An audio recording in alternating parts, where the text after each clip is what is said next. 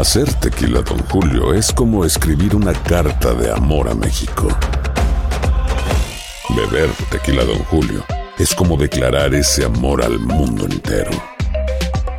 Don Julio es el tequila de lujo original, hecho con la misma pasión que recorre las raíces de nuestro país.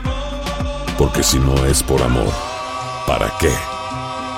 Consume responsablemente. Don Julio Tequila, 40% alcohol por volumen, 2020. Importado por Diageo Americas, New York, New York. Hoy en Buenos Días América, Joel Collazo, doctor epidemiólogo, nos habla de cuándo podríamos vacunar a nuestros niños contra el COVID-19. Alejandro San Miguel, abogado de inmigración en Texas, tras revisar el desarrollo de la propagación de COVID-19, extienden por un mes más las restricciones al tránsito terrestre no esencial en la frontera con México y Canadá. Edgar Palacios, auditor federal de impuestos con más de 35 años de experiencia, llega a Buenos Días América para responder a las preguntas de la audiencia. Liz Alarcón, analista política demócrata, Corte Suprema rechaza pedido de Donald Trump de mantener secretas sus declaraciones de impuestos. Y Damaris Díaz, reportera de Univisión Nueva York, muere el famoso entrenador Sebastián Morel a los 39 años. Bueno, nos vamos de inmediato con Joel Collazo, doctor epidemiólogo que hoy nos acompaña. ¿Cómo está, doctor? Muy buenos días. Buenos días, Andreina. ¿Cómo está? Muy bien, nosotros tenemos una gran inquietud y a propósito de los protocolos y del ritmo de vacunación que llevamos en este país, ¿cuándo podrán los niños vacunarse contra el COVID-19, doctor? Bueno, este, es interesante. Primero tenemos que entender que no se terminan las investigaciones sobre la vacuna, o sea, la seguridad, y no solamente la seguridad y la efectividad, sino también el ajuste de dosis que hay que hacer por eh, rango de edad en la, en la población pediátrica. O sea, las dosis de medicamentos, de vacunas en pediatría eh, sigue patrones, digamos, diferentes al de los adultos. Por lo tanto, no podemos hacer una investigación de una vacuna, en este caso, en toda la población pediátrica al mismo tiempo, puesto que hay que ir a avanzar por fases. Entonces, esto es algo que, eh, si bien Pfizer, incluso Moderna, ya han iniciado eh, las investigaciones, pues todavía eh, no se puede hablar de cuándo toda la población infantil de los Estados Unidos pues puede tener la luz verde para poderse vacunar. Se plantea que digamos las primeras fases o la en cuanto a edades me refiero pudieran eh, estar dando alguna información eh, o, dando información para finales del verano este pero esto estamos hablando por ejemplo eh, en el caso de, de Pfizer han empezado la, la, a reclutar o, sea, voluntarios entre las edades de 12 y 16 años aproximadamente y Moderna creo que iba al 12 y quizás un poquito más porque eh, pues estas son las poblaciones en las cuales no se probó y por lo tanto no se había probado el uso de, esta, de estas vacunas en esta población. O sea que después, entonces, cuando se empiecen a tener data o información sobre estas edades, pues se va avanzando a edades más pequeñas. Este, yo creo que a este ritmo, si todo va bien, pues para el próximo año pudiéramos tener data completa en la población pediátrica. Doctor, yo le quiero trasladar una pregunta que seguramente se han hecho muchos padres en este país o en cualquier lugar del mundo. La población de los niños es la menos vulnerable, ¿no? Es decir, la que menos se contagia, según lo que ya hemos escuchado de los expertos. ¿Vacunar o no vacunar a nuestros niños? Es la pregunta. Exacto, es una pregunta así que es muy muy pendente realmente y, trae consigo obviamente mucha preocupación, siempre el miedo a lo desconocido eh, crea esa ansiedad, ¿no? Este, Ahora bien, eh, vacunar a los niños es importante por dos razones. Una, eh, desde el punto de vista de la salud individual, si bien es cierto, y lo hemos visto durante todo este año de año y tanto ya en el mundo de la pandemia, que los niños son menos afectados, o sea, eh, tienen, no es que nos infecten, pero no tienden a desarrollar formas graves de la enfermedad, incluso dentro de toda la población, eh, digamos dentro de los Estados Unidos, igual del mundo, pero dentro de los Estados Unidos, que ha, eh, que ha sufrido los embates del, del COVID directamente de enfermarse, la población infantil o pediátrica ha sido la muchísimo menos afectada, tanto desde el punto de vista de la enfermedad como desde el punto de vista de la mortalidad. A pesar de que desde el punto de vista individual sí existen eh, niños que han estado incluso hospitalizados. Quizás cuando comparamos la, la comparación, pues nos deja nos deje asombrados no de la diferencia entre la cantidad de adultos y la cantidad de niños eh, internados por, por COVID, pero sí han habido, entonces eh, sí hay un riesgo. Desde el punto de vista, además está el, el, el, el, síndrome inflamatorio multisistema del niño, que al sol de hoy todavía no se entiende bien cuál es la, el mecanismo de producción de esa enfermedad y algunas secuelas que se han visto también en, niños, sobre todo más eh, adolescentes, ¿verdad? Adolescentes. Desde el punto de vista de salud, no individual, pero de salud pública, eh, sí los niños se contagian. Eh, si bien la mayoría no desarrolla la enfermedad, se contagian, o sea, se infectan. Y son transmisores, ¿no? Transmisores, efectivamente. Entonces son, digamos que un vehículo. Además, muchos de ellos, eh, por supuesto, asintomáticos, son un vehículo perfecto para llevar el virus a la casa. Interesante. Para los mismos maestros. Entonces, eh, esto ha sido siempre la, o sea, una política también en torno a abrir o no las escuelas. Sí, doctor, yo creo que usted ha dado en el clavo y creo que esa es la respuesta que muchas personas estaban esperando a propósito de la pregunta vacuno o no vacuno a mi pequeño. Muchas gracias, doctor, por pasar por Buenos Días América y aclararle estos puntos a nuestra comunidad. A ustedes como siempre. Muy buen día. Un abrazo.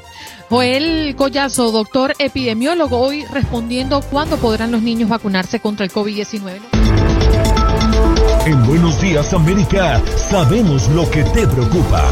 Por eso es que de la mano de los expertos te guiamos y respondemos tus preguntas de inmigración. Y listo, está ya en la línea telefónica el abogado de inmigración desde Texas, Alejandro San Miguel. ¿Cómo está, abogado? Muy buenos días y gracias por compartir con nuestra audiencia. Hola, ¿qué tal? Buenos días a todos. Aquí estamos bien. Bueno, y tras revisar el desarrollo de la propagación del COVID-19, se extiende por un mes más las restricciones al tránsito terrestre no esencial en la frontera con México y Canadá. ¿Qué debe saber nuestra gente con referencia a mm, estas limitaciones, abogado?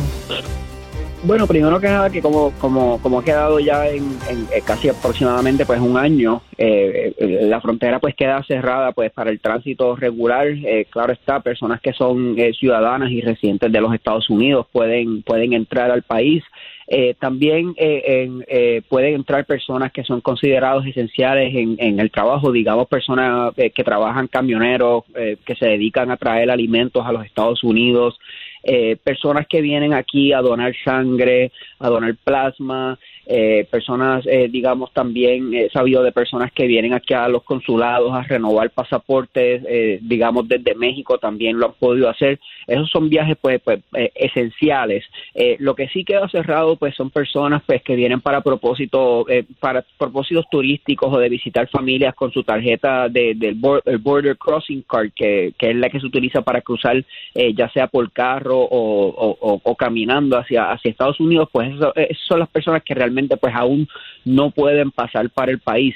Eh, recordemos que esto de ninguna manera evita también que las personas vengan, eh, ya sean de países eh, fronterizos por medio de un avión a los Estados Unidos, ya eso es un poco distinto porque tienes que cumplir con las restricciones de viaje de entrar con un avión, pero ya sea caminando o por carro, sí queda bloqueado a menos que sea pues trabajo esencial.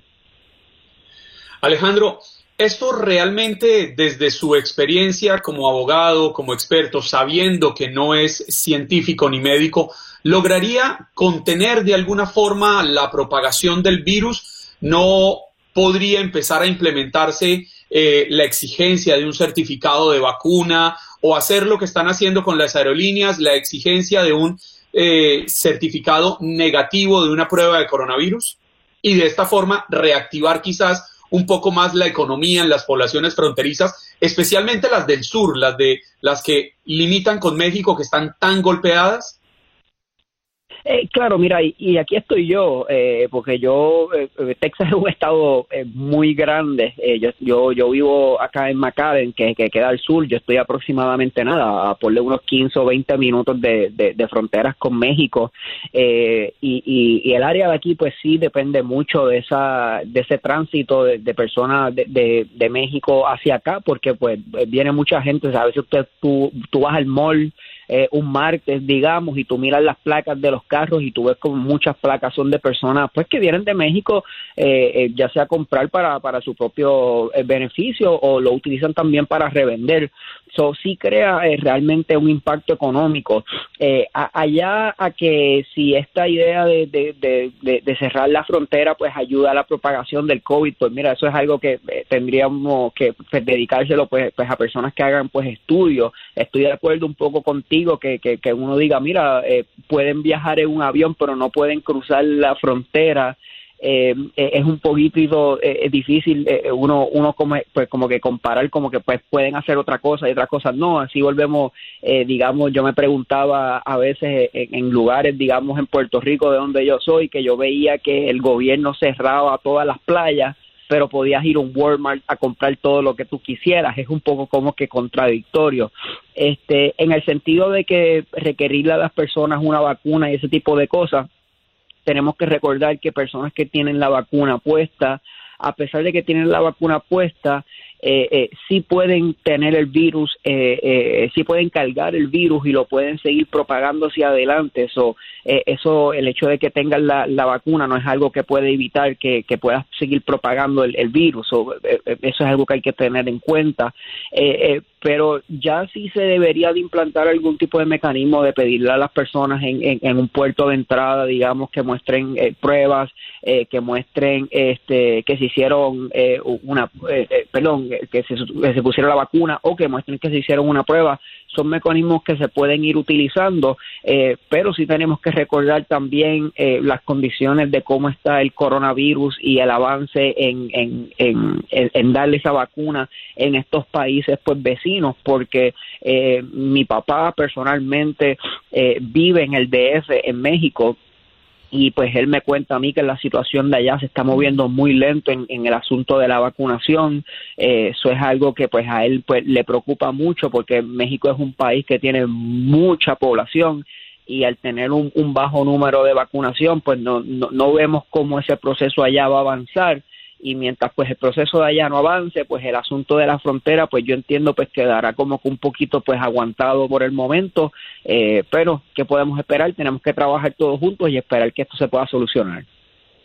A ver, abogado San Miguel, eh, la pregunta obligada, ¿no? Eh, ¿Qué es un viaje esencial?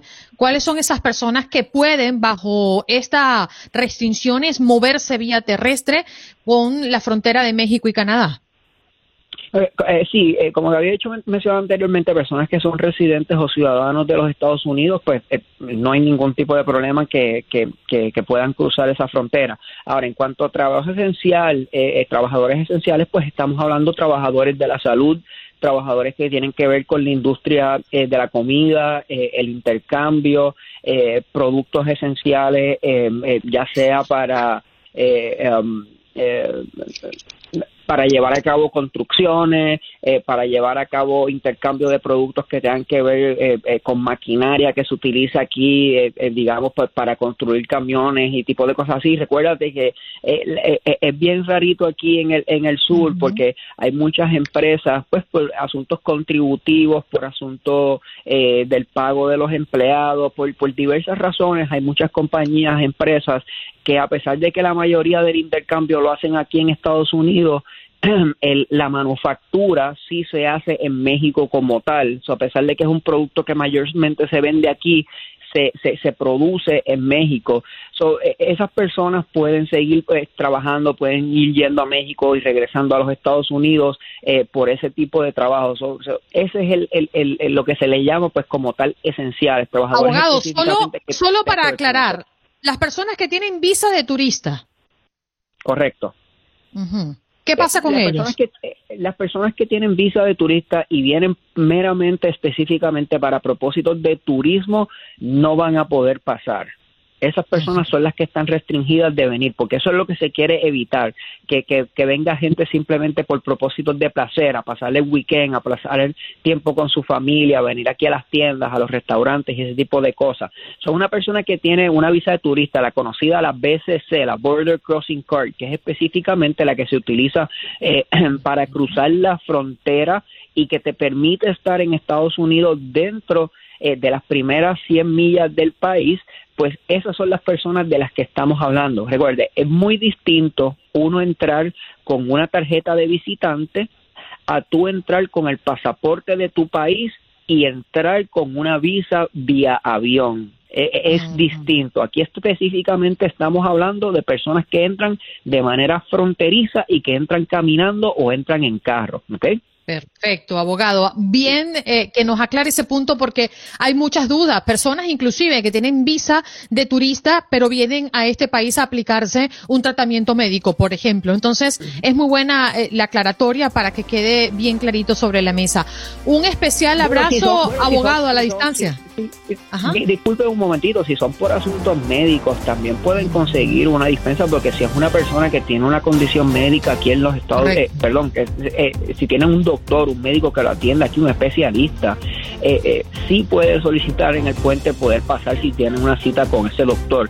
Eso se pudiera ver como, como una situación excepcional y ahí yo lo que siempre les recomiendo a las personas que tienen que entender que las personas que los puentes tienen supervisores y uno siempre puede pedir hablar con un supervisor, darle la explicación, mostrarle los documentos médicos de uno y el, y el oficial eh, eh, eh supervisor pues emitirá pues una decisión para permitirle a la persona eh, cruzar para propósitos médicos.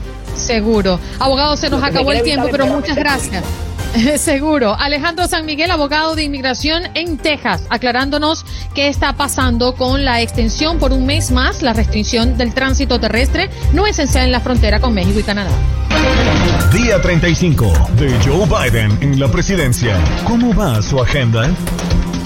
Bueno, Biden el día de ayer ordenó banderas a media asta en los edificios federales para honrar al medio millón de personas fallecidas por coronavirus en este país. El gobierno encabezó en la Casa Blanca un acto en conmemoración de los fallecidos por el COVID-19, mientras que reabre instalación en Texas para menores migrantes. Y es que el gobierno del presidente Biden reabrió este lunes una instalación para albergar hasta 700 adolescentes migrantes luego de que cruzan la frontera entre Estados Unidos y México sin compañía de alguno de sus padres. Y cerramos porque el presidente Biden ha revertido los cambios hechos por el gobierno de Donald Trump, aparte del examen de naturalización para la ciudadanía estadounidense, según lo ha informado el gobierno federal este lunes.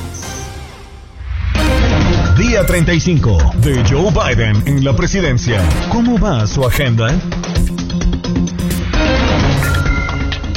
Inmediato nos vamos con nuestro tema del día y ya lo hemos anunciado desde un par de horas antes, inclusive la presencia de Edgar Palacio, auditor federal de impuestos con más de 35 años de experiencia. Muy buenos días, señor Palacio. ¿Cómo se encuentra? Es realmente un placer poder estar con ustedes y compartir con nuestra comunidad lo más bueno que es el conocimiento sobre los impuestos y todas las actividades que están pasando en este tiempo. Porque si hay algo de lo que no podemos escapar es del tío San, ¿eh? Así que vamos a portarnos bien con el tío San y tomar en cuenta datos importantes que hoy nos viene a traer Palacios eh, a propósito de que ya estamos en plena época de declaración de impuestos. Si usted tiene alguna pregunta específica por su caso, puede llamar al 1833-867-2346 porque gentilmente Palacios va a estar respondiendo a sus preguntas. A ver, ya estamos en esta temporada de impuestos. ¿Hay algún cambio en especial, señor Palacios, a propósito de que estamos viviendo pandemia, de que hemos recibido ayudas, de que, bueno, es un año atípico, ¿no? Bueno, en realidad hay varios temas, inclusive varios créditos que no solamente a nivel federal, pero a nivel estatal. hay alrededor de siete estados confirmados que no solamente están asistiendo con un, bueno, un buen crédito dentro de los impuestos, pero van a emitir inclusive cheques de asistencia económica. En otras palabras, lo que es a través del problema del coronavirus, ellos van a estar dando un segundo, un, cheque de estímulo estatal. Estos varios estados, ya tenemos siete estados y otros estados más se están reuniendo para poder compartir con aquellos que han pasado necesidades y aún están pasando las necesidades, va a haber este cheque estatal.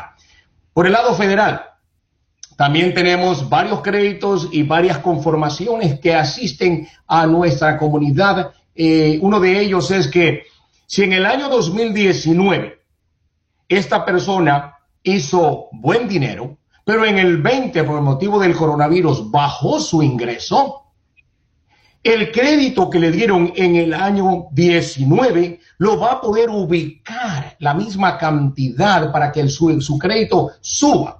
Vamos a dar un ejemplo. Una persona que ganó 25, 20 mil en el 25 mil en el 2019 y en el 2020 ganó 20 mil. En el 2019 él tiene dos hijos, le dieron un crédito, diga usted, de 3 mil dólares. En el 2020, al hacer su impuesto con 20 mil, le, le darían un crédito de 2 mil dólares. Entonces el gobierno federal dio esa posición de que tome las ganancias del 2019 y ese crédito mayor sea aplicado en el 2020. Ese es uno de los nuevos créditos que Renta Internas, más conocido con sus siglas IRS, IRS, es el que está asistiendo. Y bueno, hay muchos más créditos que vamos a seguir hablando de ellos. Edgar, usted habla de las ayudas y los dineros que van a llegar de parte del gobierno federal y de parte de los gobiernos estatales.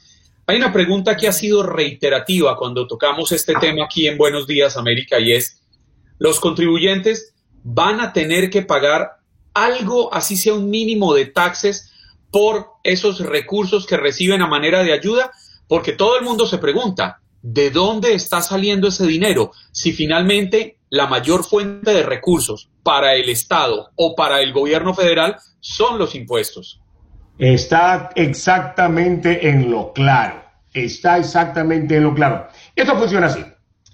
Eh, los estados, no solamente rentas internas a nivel nacional, en nuestra, a nivel nacional, a nivel federal, recogen los impuestos años a año sobre empresas grandes y sobre los individuos que ganan buen dinero. esa, esa colección es guardada.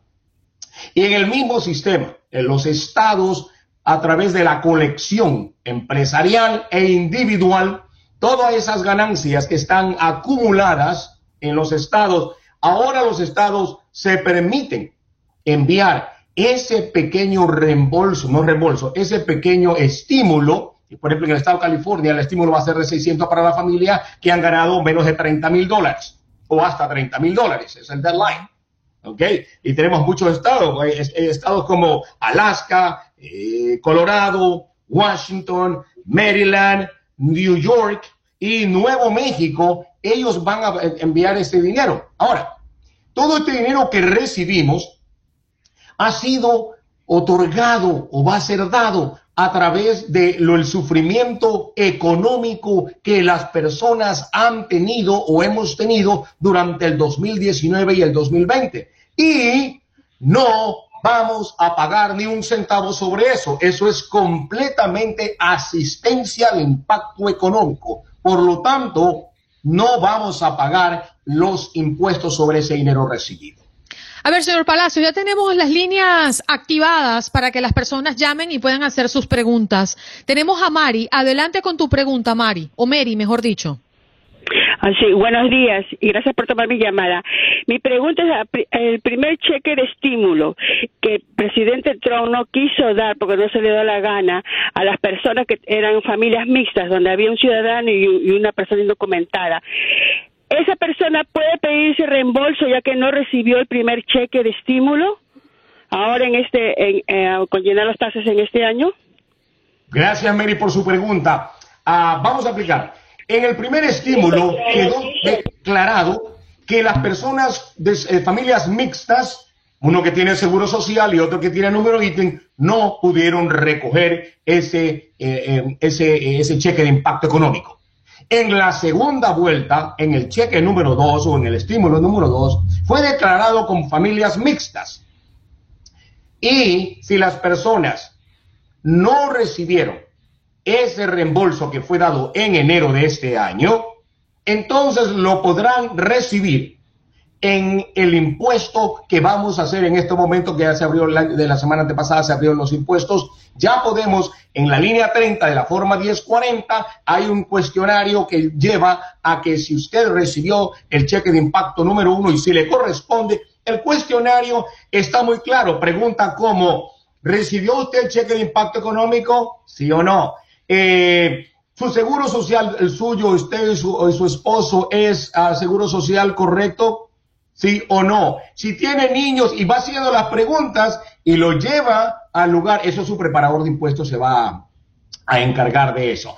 Eh, el cuestionario lo lleva a que conteste y ahí se define si le corresponde o no el, el cheque de impacto económico, el 1 o el 2. Sí lo podemos recobrar, pero aquello que solo corresponde, reitero, reitero, el primer cheque de impacto económico es solamente para los que tienen seguro social válido. El segundo cheque de impacto económico llega para las familias mixtas, sí, pero solo para aquel que tiene el seguro social. Damos un ejemplo. Si el esposo tiene seguro social válido y la esposa tiene ITIN, solamente reciben un cheque de 600 dólares. Solo 600 dólares el esposo la esposa no recibe. Pero si hay un niño en casa con seguro social o ITIN, ellos también reciben. Mm, ok, vámonos con David que también tiene preguntas y está en la línea telefónica. Usted puede llamar al 1-833-867-2346 y hacer su pregunta. Repito el número, 1-833-867-2346. Adelante, David. Sí, buenos días. Gracias por su programa. Primera vez que llamo también. Eh, quería preguntarle, eh, yo retiro un dinero eh, que tenía acumulado para el retiro, o sea, el IRA.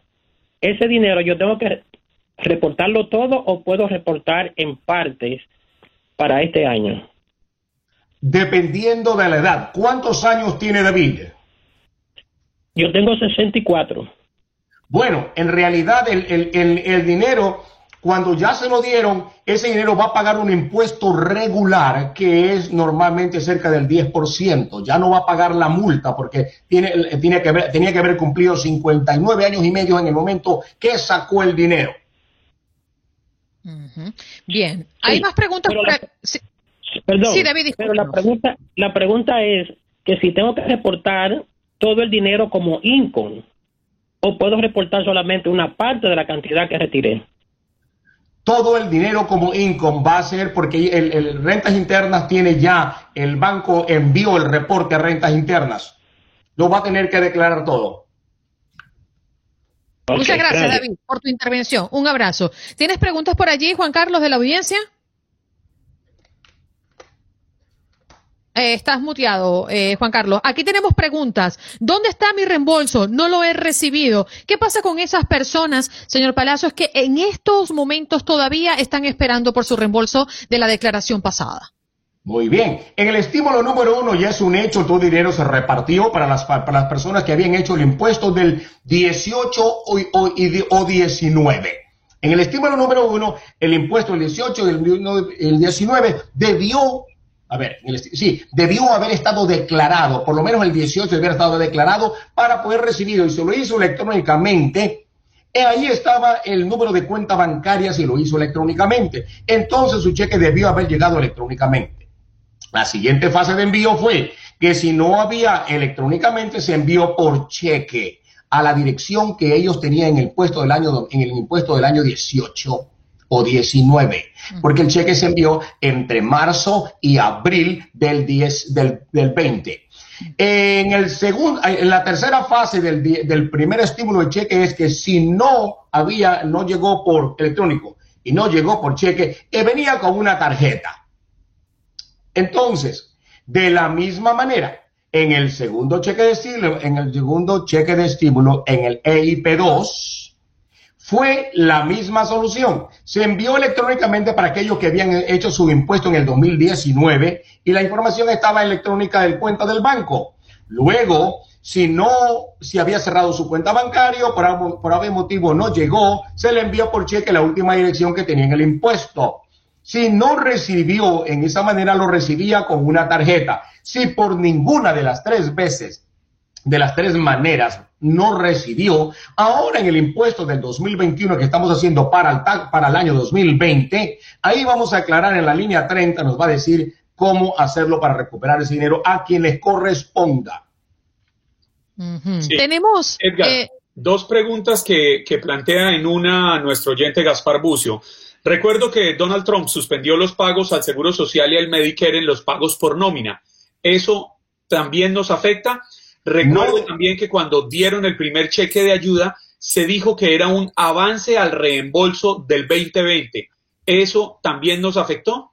No, no afecta ninguna, de ninguna clase. Cada, cada reembolso, los reembolsos, vamos a poner bien claro, los reembolsos de impuestos son una cosa y los cheques de estímulo de impacto económico son otra.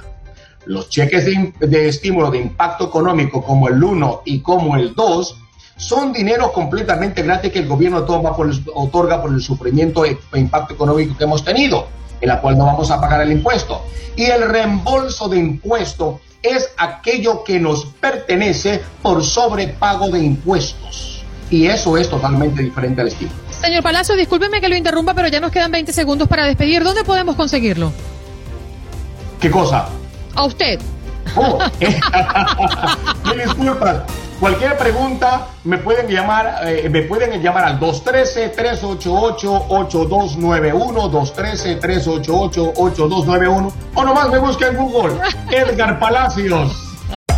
Hacer tequila, don Julio, es como escribir una carta de amor a México. Beber tequila, don Julio, es como declarar ese amor al mundo entero. Don Julio es el tequila de lujo original, hecho con la misma pasión que recorre las raíces de nuestro país. Porque si no es por amor, ¿para qué?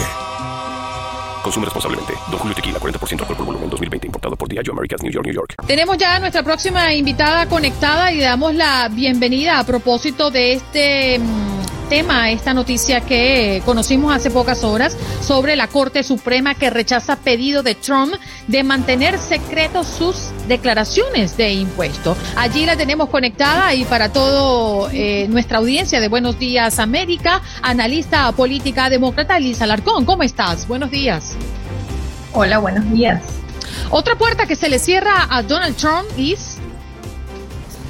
Miren, ya era hora sabemos que los votantes americanos están pidiendo esto durante los cuatro años de mandato del presidente Trump y que es un protocolo que debería seguir todo el que quiera estar al mando del país. Entonces, realmente esto es algo que se veía venir y bueno, veremos qué surge y qué sale cuando se demuestre lo que está detrás de sus declaraciones de impuestos. Liz, esta es una disputa que tiene ya largos años sin embargo, quisiera hacer una aclaración que, yo la veo. No, no creo que sean todos los votantes estadounidenses, porque finalmente una inmensa mayoría también apoya las tesis del, hoy expresidente Donald Trump. Sin embargo, el que permitan a las autoridades, especialmente al fiscal de Nueva York, acceder a estas declaraciones de impuestos del exmandatario va a permitirle al país conocer ya la realidad de tantas acusaciones que han hecho en su contra, pero que hasta el momento no han podido ser comprobadas en materia tributaria? Claro, y lo que yo les contaba con lo que desean todos los votantes es la transparencia, ¿no? Aquí esto va más allá de partidos políticos o de si uno es simpatizante del presidente Trump o no. Esto es un protocolo que cualquier servidor público, especialmente el presidente de un país, debe demostrar y abiertamente eh, compartir con los americanos con quién está haciendo tratados de negocio y todo lo que sabemos de, de nuevo, como tú bien dices, lo que se le acusa al expresidente Trump. Eh, esto va a ser un momento crítico, importante para todas estas acusaciones que se le están haciendo y para realmente saber con quién estaba haciendo negocios la familia Trump, el presidente Trump y qué se oculta. No, miren, el que nada tiene que ocultar, eh, hubiese demostrado esto y hubiese hecho que esto saliera a la luz hace mucho tiempo. Así que eh, donde suena el río es porque piedras trae, ¿no? Entonces esperemos a ver qué se comprueba con esto. Como el que nada debe, nada teme, reza otro refrán popular. Exactamente, así es. Entonces yo lo que digo es, mire, el, que el que nada tiene que esconder, ¿por qué tanto afán de contratar abogados y protegerse de algo que de nuevo, como les digo, todo candidato presidencial se le pide que demuestre esto cuando está comenzando una contienda y más aún un presidente?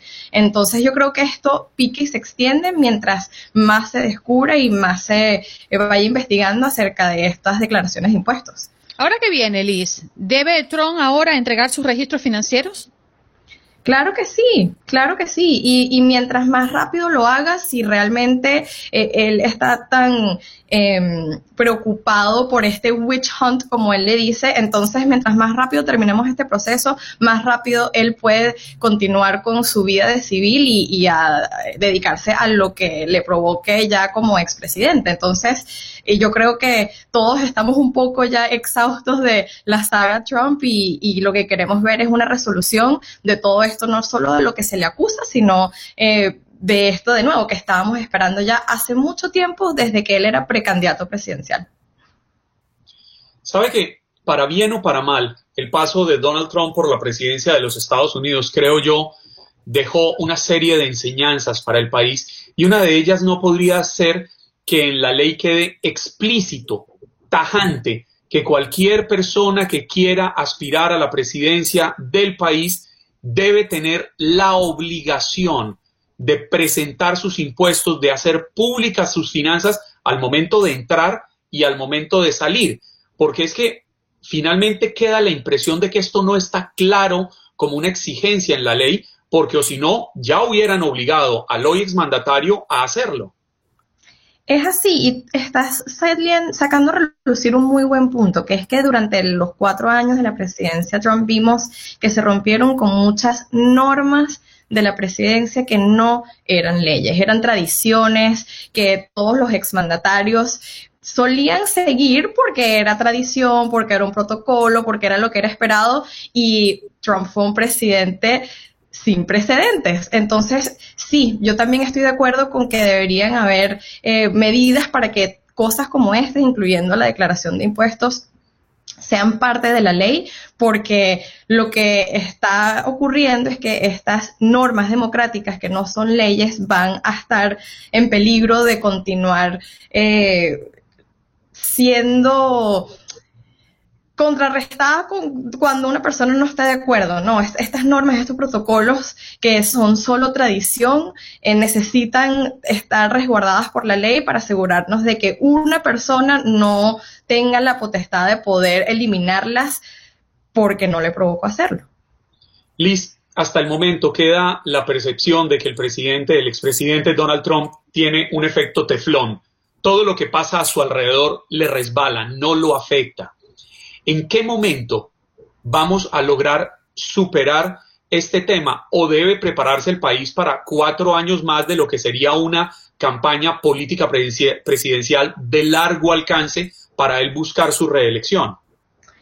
Mira, eso está del lado de nosotros, ¿no? Los que comentamos y, y hablamos del tema de los medios de enfocarse o no en la saga de Trump. Obviamente cosas como esta, como la declaración de impuestos, son importantes reportarlos, pero queda de nuestra parte enfocarnos en los problemas que tenemos que solucionar por los americanos de aquí en adelante. Si no le damos oxígeno, no va a ser así y queda de nuevo de parte de los medios de comunicación, de los periodistas, de los comentaristas, realmente eh, desviar la atención y no darle oxígeno a alguien que precisamente busca eso, siempre estar eh, haciendo noticia porque eso es lo que mantendrá su, no nada más su legado, sino lo que él busca, ¿no? Que es manejar y manipular a los medios con una, eh, un nuevo headline o con una nueva noticia que nos haga realmente comentar. O sea, de nuevo, salvando las distancias con temas como este, que es realmente importante que estas declaraciones de impuestos se hagan públicas, pero de aquí a lo que haga él como civil, eh, está de parte de nosotros enfocarnos en muchas otras cosas como el COVID, la recuperación económica y los problemas que estamos afrontando los americanos de aquí en adelante. Mira, Liz, nosotros tenemos una audiencia muy elocuente, ¿no? Y para muestra de ello, aquí estoy leyendo un mensaje en nuestras redes sociales que dicen, hay muchos muy preocupados por, las por la declaración de impuestos del presidente Trump y seguro la mayoría no han hecho los suyos propios. bueno, tenemos hasta el 15 de abril, ¿no? Así que todavía hay tiempo. Liz, muchísimas gracias por estar con nosotros, ¿eh? Gracias a ustedes por la invitación. Un abrazo. Analista política demócrata Lisa Alarcón, hablando de esta noticia que recibimos hace pocas horas, Corte Suprema que rechaza pedido de Donald Trump de mantener secretas sus declaraciones de impuestos. Pero nos vamos de inmediato con un tema sumamente triste una noticia que conocimos muy recientemente, la muerte del famoso entrenador Sebastián Morel a los 39 años. Y para hablarnos de este caso, Damaris Díaz, reportera de Univisión Nueva York 41. Muy buenos días, Damaris. Gracias por estar con toda la audiencia de Buenos Días América. Muy buenos días, Andreina. Eh, me da gusto saludarte desde aquí en Nueva York. Eh, esta noticia la verdad que nos conmovió a todos porque Sebastián Morel solo tenía 39 años de edad y los que vieron la nota ayer en Despierta América, los que no lo conocían, pudieron ver, el muchacho estaba lleno de vida, estaba fuerte, joven, eh, vivía una vida totalmente saludable, él vivía de eso, eh, era físico-culturista, entrenador físico, nutricionista y aparte también presentador en un show llamado People VIP de People en español. Un muchacho con todo la vida por delante, un mundo por delante. Eh, el mundo era para, para él, para conquistarlo, con un ángel increíble, sumamente carismático, eh, lo hacía de corazón, quería ayudar a todo el mundo. Y cuando yo lo conocí, fue en el mes de diciembre, un día súper frío que estaba en, en Times Square haciendo una cobertura y veo a este hombre en calzoncillos, con ese frío. No tenía ni zapatos. Se estaba haciendo una sesión de fotos porque era su cumpleaños y tenía un pastel de, de, cumpleaños. Y me le acerco sin saber que era latino y le digo, aren't you cold? Y me dice, a little bit. Le pido sus redes sociales, me conecto con él y digo, tenemos que hacer, este tipo es latino paraguayo, tenemos que hacer algo con él. Se lo presenté la idea a los productores de Despierta América, lo tuvimos en vivo eh, una mañana en Nueva York y él llevó varios amigos, otros amigos de él del gimnasio, entrenadores. Hicimos unos ejercicios ahí, consejos para toda nuestra gente. ¿Quién se iba a imaginar en ese momento que solo le quedaban días de vida? Hace una semana y pico le dio un infarto, eh, un paro cardíaco y cayó en el hospital con ya tenía el, cerebro completamente eh, apagado. Entonces, eh, su esposo tuvo que tomar la difícil decisión, eh, se donaron los órganos de él. Entonces, es un chico que no nada más ayudó a tanta gente cuando estaba aquí con nosotros, sino que después de su muerte, dos personas hoy en día pueden seguir luchando por sus vidas gracias al, al donativo de los órganos de Sebastián Morel Ferreira. La verdad que este, esta tip esta historia es difícil de contar, pero es importante contarla. ¿Por qué? Porque nosotros pensamos, bueno, estoy bien, estoy fuerte, estoy joven, no me pasa nada. Eh, tenía una cita médica, la cancelé, estoy bien. No, no sabemos si estamos bien. Tenemos que hacernos nuestros chequeos regularmente eh, y también dialogar con los doctores. Mira, eh, de vez en cuando siento palpitación, no sé si es que estoy estresada o siento ansiedad no deberíamos estar sintiendo eso a los 39 años de edad, por ejemplo, en el caso de Sebastián. Entonces, e, el legado que deja este muchacho, eh, cada día vivir la vida como, al máximo. E, e, y eso es lo que le encantaba él decir. Incluso su niñito, su único hijo, se, se llama Máximo, le puso Máximo. Y eh, súper triste, súper triste. Eh, vivir esto, sentir esto, hablar con, con, sus amigos durante este fin de semana, eh, tratar de, de, ponerme en contacto con las personas que trabajaron con él en People en Español, escuchar esas historias para mí, eh, que solo lo conocí de manera tan breve, lo conocí en la calle, lo tuvimos en vivo, nos conectamos, eh, le pedí fotos, videos, todo lo que necesitamos para montar la pieza, o sea, estamos estableciendo una una relación eh, laboral. Le dije, mira, ahora hace un frío increíble, pero cuando esto se tranquilice y llegue la primavera, quiero hacer más segmentos porque la gente necesita saber estos tips, estos, you know, consejos que nos ayudan a todos. Y tenía como que planeado hacer más cosas y lamentablemente no, no, no, no se va a dar, no se va a dar. Total, totalmente entendible su shock, Damaris, sobre todo entendiendo que no podemos recuperarnos de la sorpresa de que un hombre de apenas 39 años, con el estado físico que él tenía, él tenía el cuerpo que cualquiera de nosotros puede envidiar. E envidiable. Se, se alimentaba como debía ser y entonces termina uno preguntándose, ¿o qué estaba haciendo mal él o qué estamos haciendo mal nosotros? Y finalmente, usted lo resumió muy bien. La gran enseñanza que queda al final de esta lamentable historia es, vive tu vida como si fuera el último día.